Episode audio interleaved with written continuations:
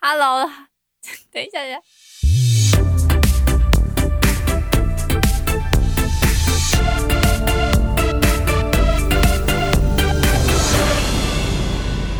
嗨，大家好，欢迎回到声音好我，我是玉鑫。嗨，我是泽雅，我们已经很久没见了。真的，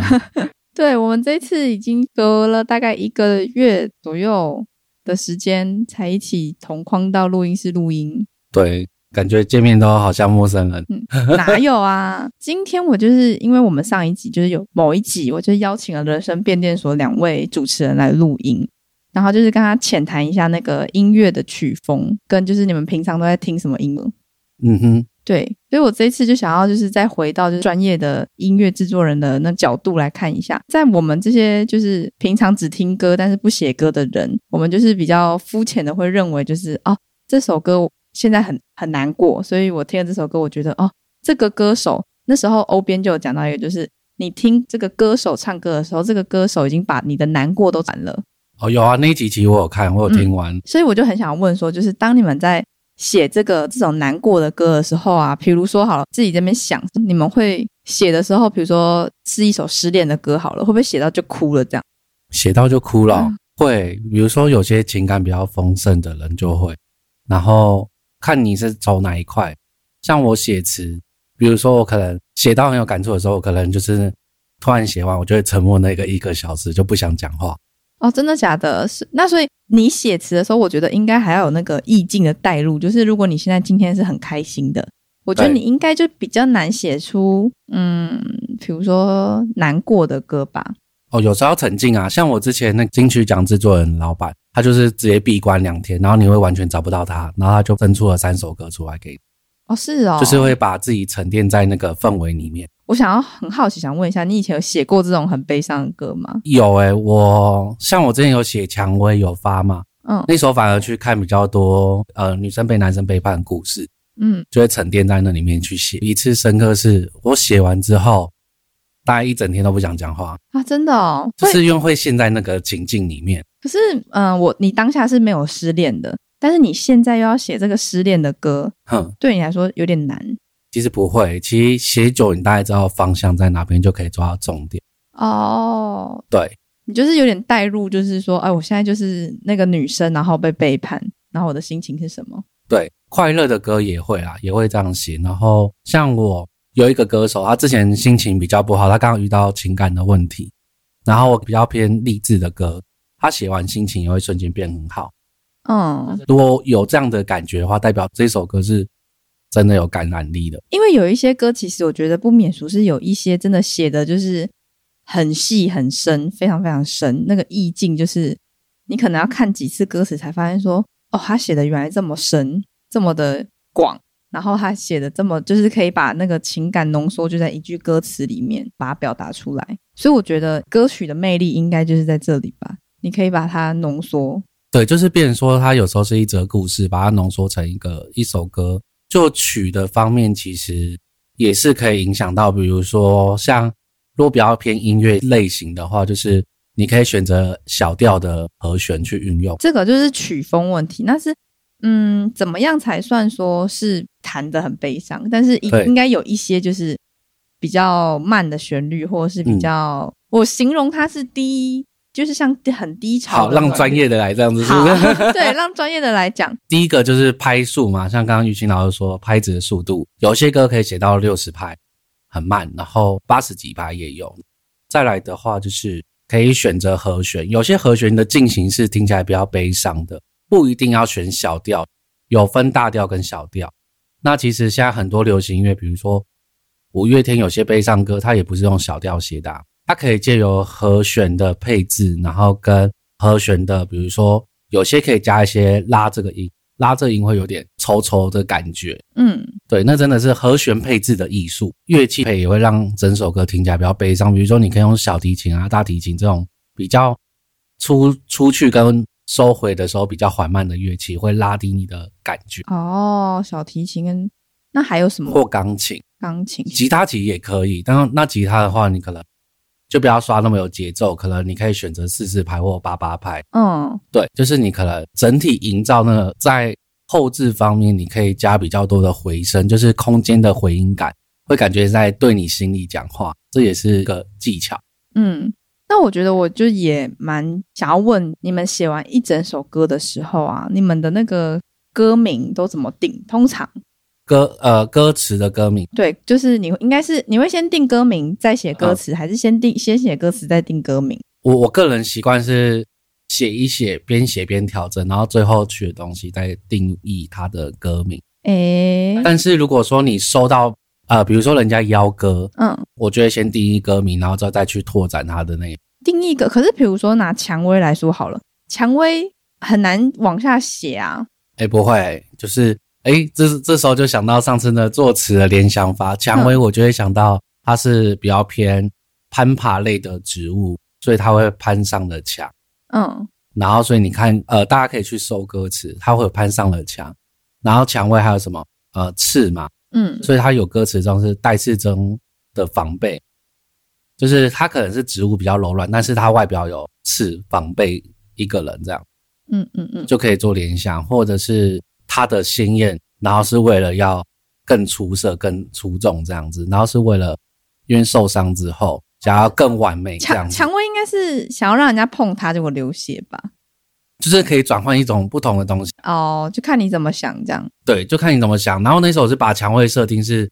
她可能是因为感情受了伤，然后为了要更像女王一点，所以她把自己变成蔷薇这个东西。然后那一天呢、我觉得还蛮有趣的是，乔瑟夫先说，他说他会把音乐分为两，他在很难过的时候，他会把它分为两个感觉，一个就是他会先宣泄他那个难过的情绪，所以他会先听一些很悲伤的歌，然后把情绪荡到最荡，然后荡到非常非常荡之后呢，再去听嗯比较有点像是走出来吗？还是说比较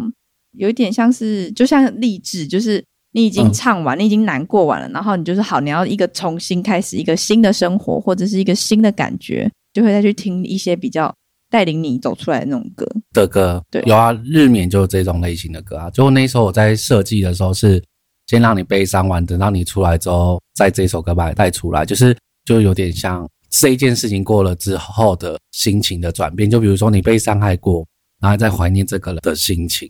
嗯，然后但是你走出来的，去勇敢的面对这件事情。这首歌就本身就是让你走出来，就是带你带领你走出来那种感觉。对，或者是说以最近哦，应该是说之前哦，有一首啦，可是那首现在大家会听不到，因为那一首是我们在做 demo 卖歌，嗯嗯嗯，然后他的心境比较像是，呃，我把你记录在一个日记本里面，然后再把你烧掉。 没有，哦没有，没有，没有，等于说，呃，有点记录的形式。当我再回头看到你第一页的时候，哦，原来我们的起初是这么美好，那不如悲伤的我们就忘掉。那所以他还在那个日记本里吗？没有，它已经不在那日记本里，就有点像多年后翻开这件事情来看。概哦念，就是不要去计较前嫌，我们记对美好的事情，这样就好。对，没有错那。为什么要回去看以前呢？就是有些人会很念旧，他把一些东西留哦着，比如说之前那个玉兴的毕业纪念册这样子。你是说你拍给我看我那个毕业对典礼？对对对，我好像记得我没过多久就丢了吧？我记得我是毕业典礼没没几天我就把它丢掉，所以都没有人签名就对了。没有人签名。嗯、我会签别人的，但是我没有，就我没有把我的给人家签啊。我只能签你，不能签我的哦，签你我翻脸 了。没有，就是我已经预设好它要被我丢掉，所以我不想哦就要没有糟了蹋大家的那个嘛签名，所以就让它就是新、新的一本，然后就直接去资源回收这样。哦，对啦，因为因为我我家人都会习惯把一些旧的东西，哦，就是真的是有一些人是比较念旧，所以有点像是，嗯，我最近有听到几个歌曲是很像是类似男生就是可能回忆起女生的好，然后想要回去回到过去，然后或者是回想要再重新的什么再爱那个女生一遍，或者是什么的。所以我觉得这应该也是算念旧的，的感觉，其实现在很多流行歌的形式很像，嗯，就是情感爱来去都差不多那个样子。因为悲伤比较容易被记得吧。我那时候记得欧边好像有跟我这样讲，他说悲伤比较容易被记得，哦，对，就就是因为比较刻骨铭心。对，然后你快乐其实是蛮短暂的瞬间，后面可能伴随的是空虚。我就突然想到，好像也没有什么人在写那种，哎，就想要去认识对象，然后想要去，好像比较少，大部分都是失恋啊，然后难过啊，或者是嗯生离死别啊，所以台湾被诟病说，就是台湾词曲作者只会写悲伤歌，不会像国外写什么快快乐的那一种。哦，对对对，国外的蛮多的，就是类似就是类似什么，我今晚就是要去派对认识这些女孩啊什么有的没然有，后就要玩得很开心啊，对对对然后各对种有一点英文比较不好的字这样，然后他呢是哦，我今天要去派对认识这些女孩，然后嗯，但是他后面的副歌就是可能起承转合，他就是在中间会说哦，其实这些东西很空虚，哦，有些会这样，有些会这嗯样，嗯但是我觉得台湾比较少这种歌，可台能湾比较少，对。可能是不是中文比较难表达、啊有有有想到九一啊，那个，但是他唱台语的，呃，他不是也说要去派对吗嗯，嗯 但是我自己想，我是觉得英文英文比哦中文简单一点吧。对啦，但是其实，啊、我知道现在新的呃新锐的音乐制作人欧力他们的话，都会比较偏向这一种，就是因为受国外的影响，哦对他们有一阵子那个突然饶舌歌手大崛起，瞬间刚好那时候可能有搭到风波吧，嗯，然后我同事蛮喜欢 J s o n 反正我回去听 J s o n 的歌，他有一些就是我觉得就是比较阐述现在年轻人的那个的心境啊。哦，对啊，所以其实我们现在在做词曲的时候，我们都会换不同的心境去写，就是不会再像以前这么的你现在还可以回到年轻人的心境去写吗？会，就变成说去看年轻人的东西。你你从哪里得知 年轻我人？从哪哪里得知嘛？就是看年轻人在看，比如说他们在刷抖音，我就默默地去看着抖音是什 么。可是然后抖音也不一定是年轻，也他不是他不是是台湾人的那个啊。哦，应该是说好，最近刚好接触比较多年轻人，所以可以大概理解。哦，们在想那什你么会因为想要知道年轻人现在在干嘛，然后就跑去参加年轻人的派对什么之类的？是不会会从聊天来理解，比如说歌手或是歌唱的时候，去认识这些年轻人，然后再跟他们了解对，现在人他们在想什么。或者是会参考一些他们年轻人在写的词的内容。完蛋，讲这句话就已经老了。因为我最近跟呃，就是月之前那个 YouTube 那个月在写词曲的时候，嗯，就是我们写词，我写词可能会有一些，比如说看起来很浅显易懂，但是会藏一些比较深的东西。但是因为他在作曲的时候，他会稍微改词，然后他改的时候就会变成又是另外一种表现的感觉，就是会比如说我在 A 的场场景，他会变 B，然后会变得更年轻一点。我就会好奇问他说为什么会这样改，一开始了解一些年轻人他到底在想什么。嗯嗯嗯，天哪、这样讲了好像老了，我跟玉兴都，但是可能是你们两个本来就是要想要写不同的歌吧？嗯，你是这，样 A，你是想要产出 A 这种歌，然后但是他其实心里一直都是 B 的这种风格。呃，没有，他有改变风格，因为应该是说，可能在写词的时候，比如说像我们在听众写词的时候，他就有预设一个歌的风格，但是我很喜欢玩一个东西是，我都不告诉你我参考什么，那你就看歌词你写曲，因为我觉得会把两个人故事搭在一起。那搭在一起的好处是，诶，这首歌有更多的故事性。可是有时候你阐述太多的时候，不是会有点就复杂掉了吗？不会，其实歌词就是你要试着抓重点写出来。那越修改的时候，他也不会说把整个大意都改掉，他可能只有动几个字。嗯，对，然后你是说那一个比较认识年轻人的方法，是因为刚好也有几个年轻人他会问我问题，然后我就会去了解他们在想什么。你你都怎么了解他们在想什么？比如就说比，如说，我会都会我都会单纯的会先问说，那你怎么想这件事情呢、啊然后，那你有什么想法想要表达？我都会先很安静的听完他讲什么之后，我再给予回馈。哦，可是有一些年轻人是很，我觉得年轻有一个字，年轻有一个词蛮适合用在他们身上，就是叛逆。嗯，所以很多时候是他们不会愿意跟你讲这个东西。哎、还好，因为我认识都还好。像像我有一个歌手，真的才刚大学毕业，够年轻的吧？ 呃，我最近也认识一些十八岁的，他就是才刚大学一年好，是是是，现在在开比，是不不是是？不是，然后就是你会发现说，哦，原来我回想我大一的时候，我也不会想要跟人家聊这种东西，因为那就是我内心深处的东西。然后我又还在建立我人生的这个人道路上啊人人物设定，就是你也不知道你自己到底是什么个性的人，所以他比较不会跟你讲说，呃，我内心真的是在想什么、啊，或者是我我觉我知道要看怎么接触，因为通常会跟我聊天是因为他有求于我，或者想要问我什么问题，所以就有点像互相交换的概念。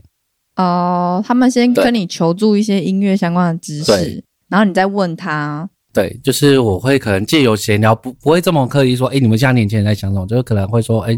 那你最近生活上有什么特别的，或者什么什么，就是简单聊到。哦，会讲吗？会他们会讲啊，都讲的还不错。这讲是讲什么？比如说你讲一个，比如说，应该是说我有个歌手年轻，嗯他就会讲说他们现在都去哪边玩，然后呃遇到感情的事情，他说哦这个我一定，反正他们的想法会比较直一点，就哦这男男的一定是怎样超贱啊，怎样怎样，反正就是我觉得他们会比较单一向的去思考东西。年轻的时候，我们现在这个年纪也会啊。真的吗？但是我们会比较多方面，可能会思考 B 或是 C，然后之后才会去做。哎、我觉得很看人呢、因为有时候我们跟就是嗯同事或是姐妹聊天的时候，有时候你还会说，哦，那个就就他做这些行为很渣哎、就是类似这嗯种、也是很，因为你毕竟是站在你的姐妹或是你的朋友这里，所以你会单方向的去。嗯如果你的姐妹很不爽，所以你就会去一起去骂她。天哪，那我都站中立耶，我所以都会我都会去分析说这左右两方到底哪边好哪边不好。可是歌曲就是有时候就是因为你是你的情感是比较嗯很澎湃的，就比如说我当下就是超级难过，嗯所以我不想要有一个中立的人跟我讲一个中立的心情，我就是嗯要他知道，就是比如说好这个女生抛弃了我，那嗯他就是，但是我还是很爱她，我就是希希望这个女生能回头，嗯就类似是这样。然后他说，不管可能就不管这个女生你爱上了别的她，我还是愿意能接受你或什么的。我觉得，嗯，有点刚像好我最近有人跟我讲他的心情故事，就像你说的这样，对，就是有嗯点像是这种感觉，所以对，就站在中立的那种感觉，我觉得听歌的人当下，如果我是这个心情的话，我反而会觉得中立的好像嗯，哦，应该是说中立的有好处是可能要共感很深，比如说他可能是 A B C，他懂 A 的心情在想什么，但是他也懂 B 的心情在想什么。那如果你今天要想要写 A 的歌曲，那你可以有一个共感，就是写很完全描述他心情可以抒发的歌词。嗯，而且有一些歌我觉得蛮嗯厉害的是，它其实写的超级广泛的，它的歌词是你套用在亲情也 OK，友情也嗯 OK，、爱情也 OK，那其实有点商业歌。最近我在默默教别人怎么写商业歌， 但是我觉得那蛮厉害的欸，就是他可以写出，就是套用在很多地方都 OK，就不管是看起来好像是呃姐妹吵架，或是情侣吵架，都很像。都很适合。哦嗯，因为我觉得这样子比较广，然后相对听众也比较多，这其实是商业操作啦。哦、但诶是哎我我觉这得不，会讲的太但是我觉得观众也蛮喜欢的啊、对啊，就是有时候是商业考量，嗯但是这样会不会把观众的那个梦境给打碎？不会啊，但是就是我们如果是观众的话，我们如果是站在一个不会写音乐的地方来看的话，我们会想要知道，呃，什么样叫所谓的商业歌？就是其实就是很简单的市场导向，比如说玉兴说，可能现在台湾比较适合唱呃唱悲伤的歌，然后是比较直来直往，像可能刚刚感情的描述是，他很想回到这个人身边，那我们就可以写类似这种风格的歌，嗯就是呃应该市场要什么就做什么东西给他，嗯，但是呃，应该是说，有时候我们要跟自己拉扯，是说我们要到底要做自己想要的歌，还是做市场符合的歌？最后我们可能就会折半这样子。可是我觉得现在目前很红的人都是做自己的歌、欸，哦，对啊，就是他很嗯忠于自我，他也不想要听别人，他就是我现在想写这个就写这个，对，对啊。所以就我的想法会变折半。那折半会不会就变成是说很难写这首歌？对，就是可能，你说有一首，呃你说你比如说有六首歌，你就三首是自己的歌，三首是商业歌对对对对对，哦。就是一种折半啦、因为因为在做音乐的话，如果以制作人考量，会比较考量是市场性。嗯对，然后但是他要怎么去变成音乐性的东西，就是他要思考。嗯，但是我觉得蛮多音乐人也是写了很久很久自己的歌，然后也是某一首歌突然爆红，哦，对啊，没有错。就像呃，最近才举一个例子是说，因为刚好也有那一个词曲在写，他会遇到是说，呃，他他想要写，我们现在聊到创作这一块，嗯，就是他觉得他自己写出来的东西超棒，可是他跑去问 A 制作人，问 B，问 C，再回到问我这边的时候，每个制作人给他答案都不一样。A A 制作人他可能比较喜欢做抖音类型的歌，他就觉得呃这不好听，这个可能没有流畅度。然后 B 可能不喜欢这风格，他就说哎、不好听。然后 C 会觉得哎、还 OK 啦，哪边改更好。然后就轮到我说哎、这首歌不错啊，你只要再修改哪边就可以出去，就会有得到不同的答案。但对是我觉得他想要问那个人，他想要问的，其实他只是想要得到人家的赞赏。有可能。然后我我会觉得说，其实我有跟他讲说，其实做自己歌也是一种方式，因为像很久以前啊，不是周杰伦都在做，刚开始他刚出道，他都做歌给吴宗宪或者是给其他艺人嘛，然后就有歌全都被退回来。嗯，然后后来他再拉拿回来自己出歌嘛，之后他就红。所以有些歌可能他自己做是适合自己的歌，然后他就自己红。哦，对啊，可是我觉得还是，要是我的话，我会比较倾向于你开心的话，嗯就是做开心的事情。如果你写商业歌，那我就会觉得那也 OK，商业歌你开心那也 OK。那如果你嗯是觉得你写自己的歌词，我就会觉得我自己超棒，我超赞。那我觉得就就不用太担心啊，就是因为有些人，比如说像音乐人，他刚开始不都很多钱都会花在买设备嘛，嗯，他就不得不妥协，为了要赚钱买设备，所以很多人就是学音乐的时候还要在另外打工啊。就会想说可看有没有办法是，我做歌先赚一波钱之后，我再开始慢慢转型成自己想要的歌。我说这其实没有限制，就是看自己决定就好，因为这种音乐东西它比较偏向感官问，嗯，就有的人喜欢，就有人不喜欢。我想问，就是你们这前面在创作歌，你们已经创作完了嘛？然后你们灵感已经爆发完一波了，然后你们要 pass 给别人唱，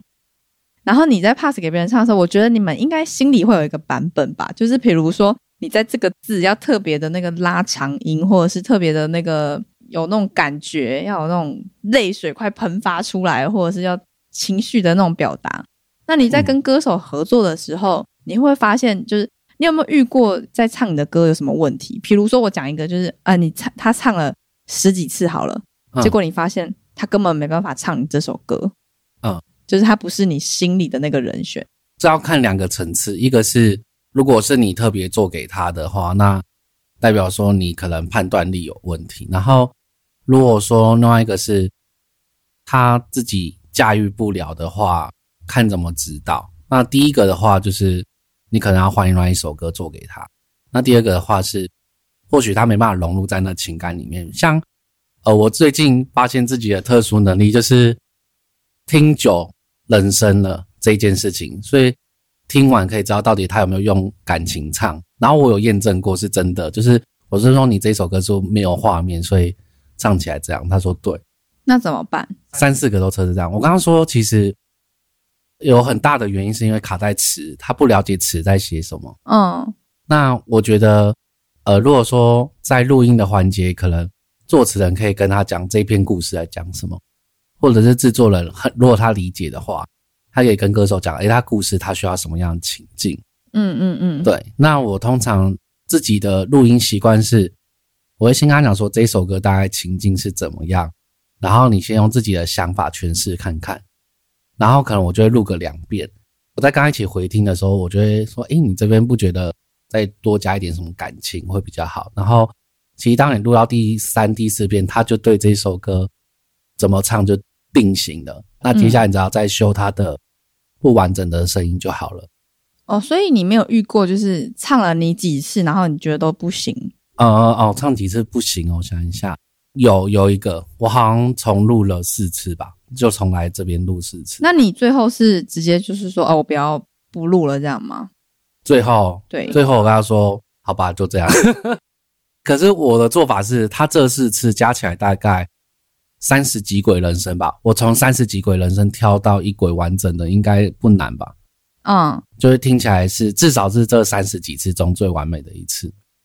哦，所以你是这三十几次，然后选一一次他唱的比较好的，啊、没有，就是三十几轨剪成一轨。这样子会不会有断点吗？呃，所以以你要对于声音的大小声跟更值，还有周围的很敏感，就嗯去细调每一句到听起来像同一天唱。你还是觉得他不 OK，但是你还是帮他对做出来了。对，就真的只能这样子，因为他可能再怎么唱上去还是那个样子，代表说这首歌可能很不适合。哦，那你会跟他讲吗？呃，我会委婉的跟他说， 希望他有 get 到我的点。怎么样？到时候委婉的跟好他啦说，，就是我会跟他讲说，我觉得这个唱的可能还要再改，然后看要不要再录之类的。其实讲久，他大概也知道是自己的问题。是吗？还是他可能觉得我录的问题好哦，没有。但是我跟你讲，那一首歌很特别，是 Spotify 狂推，我就很无奈，我就觉得我觉得人是没有弄得很好，为什么他一直狂推我不懂？他可能是很有名的艺人吧，哎、呃，还 OK，还 OK，可是或是他有买广告之类的。没有，他没有广买广告，就是刚好就一直在那排行榜。然后我想说，应该一隔一天就出来，就好像隔了两个月才出来。那可跳能出是个你排没有行榜很了解，就其实市场就是爱这一位，会不会？哦其实我，不知道欸，就是有时候我们自己会跳到太细，嗯，然后人家都会说已经很好听了，但我们还是会想跳。因为比如说像那一首歌吧，我已经跳到很细，我重新人生后置了五六次，然后每次我都会找一个没对音乐这一件事情不了解的来，每个都说很好听，可是我就说你不觉得这边哪一个细节有问题吗？他们都听不出来。嗯，对，然后我我也无奈，好就出去，可是出去自然红那就算了，那就但是那有可能是真的市场就是很吃这一套啊、或许吧，这我就不知道。所以你可能在坚持你，如果你想要做很商业的歌的话，是不是就要跟市场妥协？是啦，可是呃，应该是说我们还会比较倾向于是做到自己满意，因为你自己这一关都过不了，我就很难想要出去。对啊，这一定要做到自己满意。就是对，但我那一关门槛还蛮高的。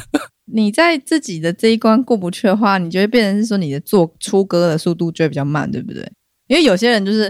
嗯用流呃用歌曲的那个数量嗯，一直打一直打一直打，嗯他打一百首总会中一首，呃，在这件事情会矛盾到，但是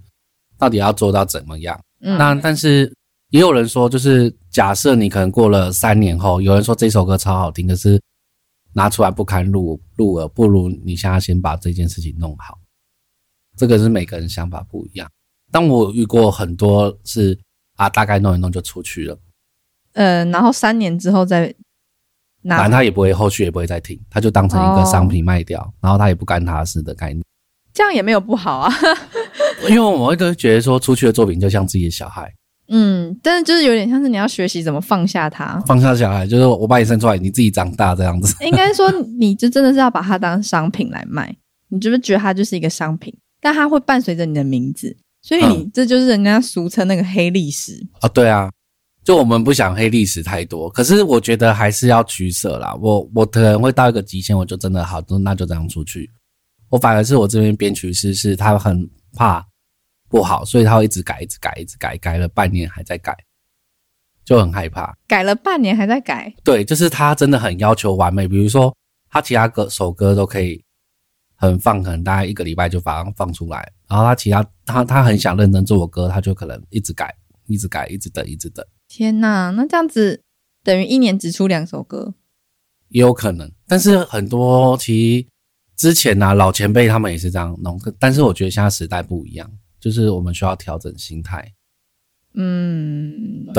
就像最近我帮别人弄两首歌，嗯，我觉得其实很差，但是他的声音 好听，就整个盖过你一的切差很。很差是哪哪一部分？就是说词词跟曲你觉得不太好，呃，曲不错，词不 行，然后人生路之很脏，哈，你是说他的歌手不干净？呃，歌的那个音，歌手不敢 没有啦，声就是就是声路人音，就是是会有杂杂讯，然后呼吸声砍砍的不是砍很完整，然后但是他已经加了混音的混响进去，修不掉。嗯，但后来想说算了，反正他没有在意，哦，就出去。。对那就市场有接受他吗？我没有那，反正那首歌是卖掉，我就没有看流量。哦，那所以你们最近就是也是一直在往这个商业卖歌的路，对，但是我们最近其实一直很期待，是因为我们最近做的很多非一般台湾音乐出来的歌的样子哦，真的、啊，那都会大部分都会出现在 Spotify 跟 YouTube。会啊，应该我我猜啦，因为我现在还在赶嘛，然后应该是十二月三十一号之前会上会上上去。嗯，六首哦，呃，有两首是旧的重新混，因为嗯、不好说，我觉得可以再更好，所以就重动。然后确实出来，我给歌手听跟其他人听，他说确实比之前好很多。哦，，对，就是为了追求完美这样。那都是同一个歌手唱吗？对，然后还有一首是另外一个歌手唱。哦，所以他是那这样可以出专辑吗？呃，其实专辑，其实现在比较多人都是用数位专辑，比较少实体专辑。嗯，可是因为会变成收藏性。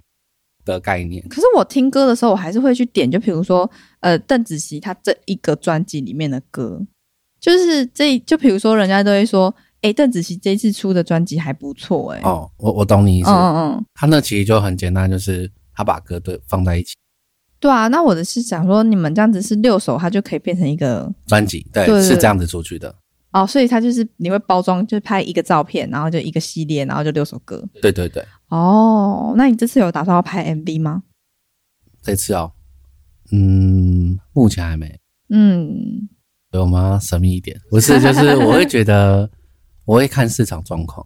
再决定要不要再拍网上。哦，你会先丢把歌放出去吗？对，我会看市场状况，哦，蛮值得期待的。所以你会在三十一号那天上线。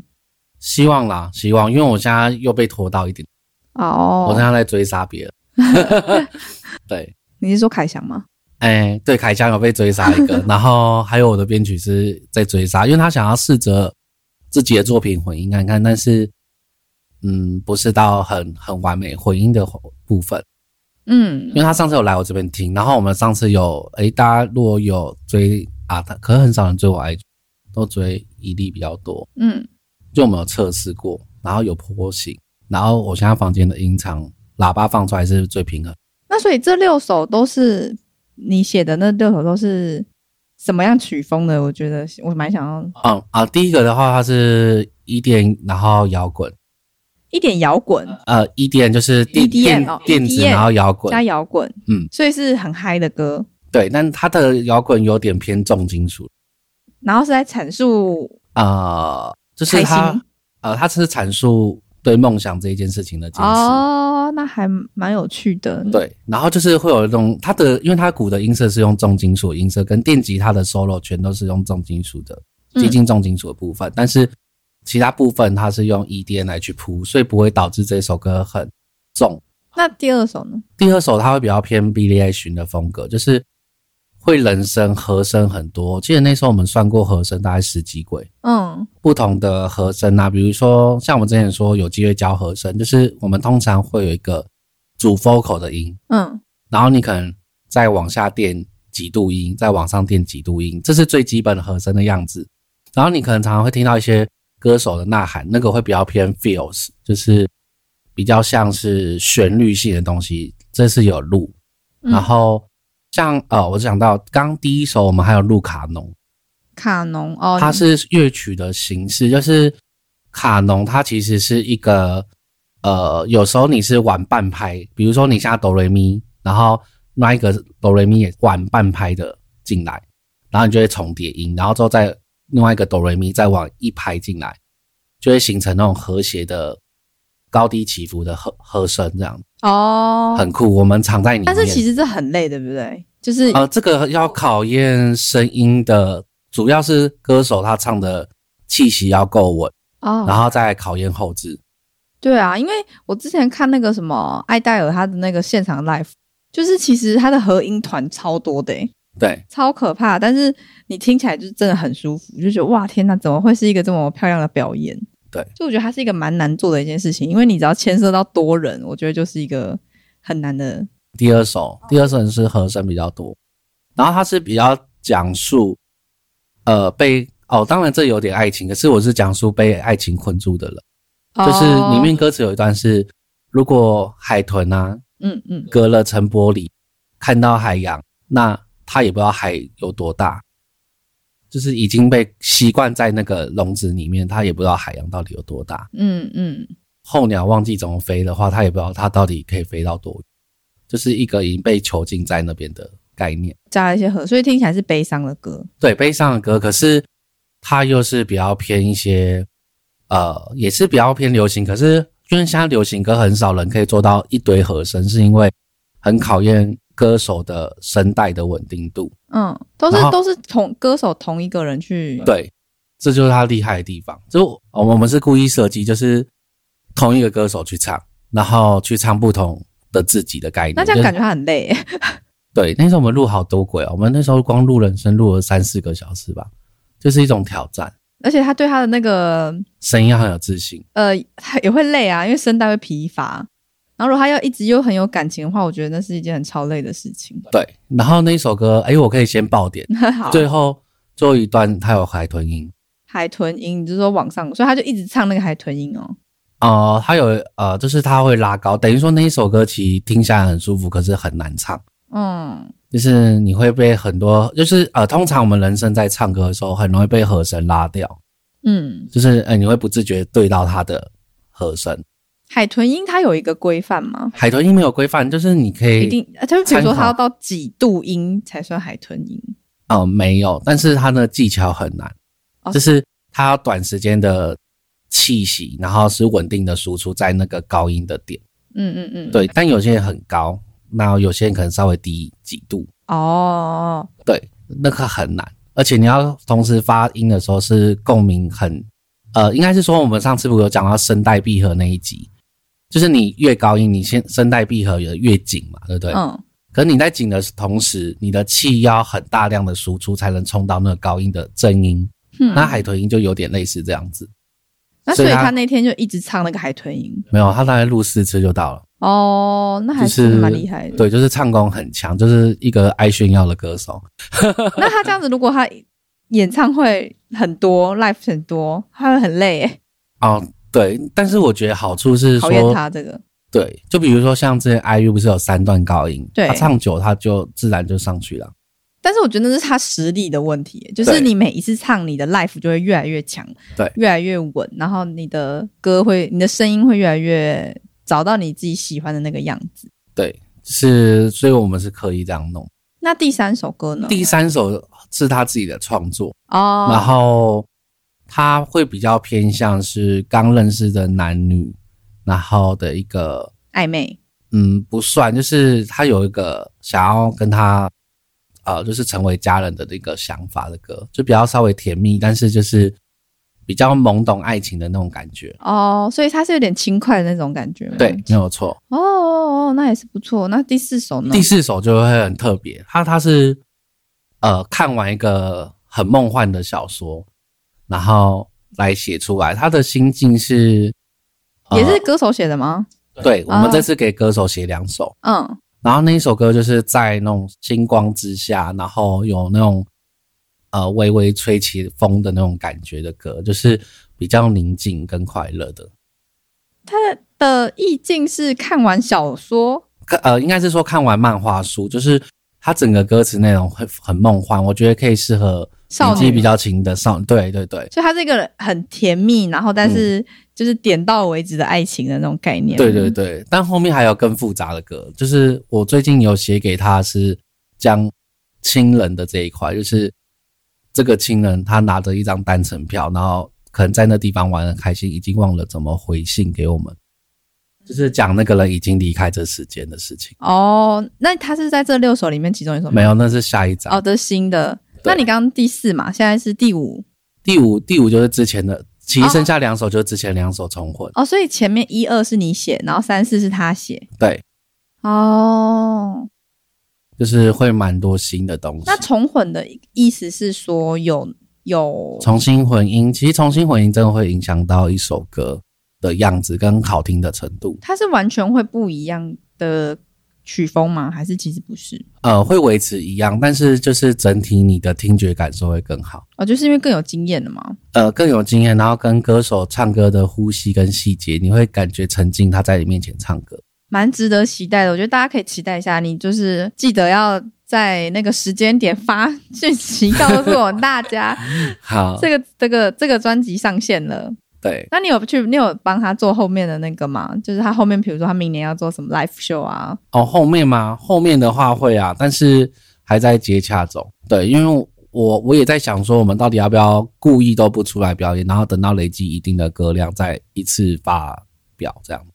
哦就是一次可能大家唱现场。就是我现在最近写都是挑战一些很不同的东西啦，就不会仅局限于感情。那我觉得真的是写的人跟听的人真的是差很多。对，没有错。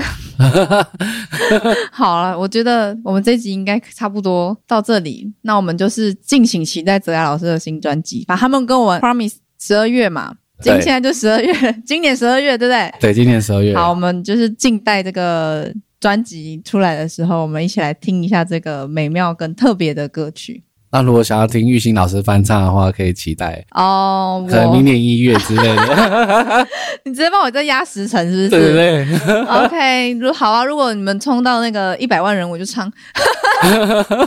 一百万人 OK 吧？好啦，笨的话就叫表妹先来， 你直接放弃我了，你直接叫我表妹，什么意思？没有没有没有，好，那我们今天的节目大概就到这里。那如果还有想要听我们聊什么音乐有关的相关话题，欢迎在底下留言给我们。记得追踪我们的 IG 跟我们的粉丝专业。今天就到这里喽，大家拜拜。拜拜。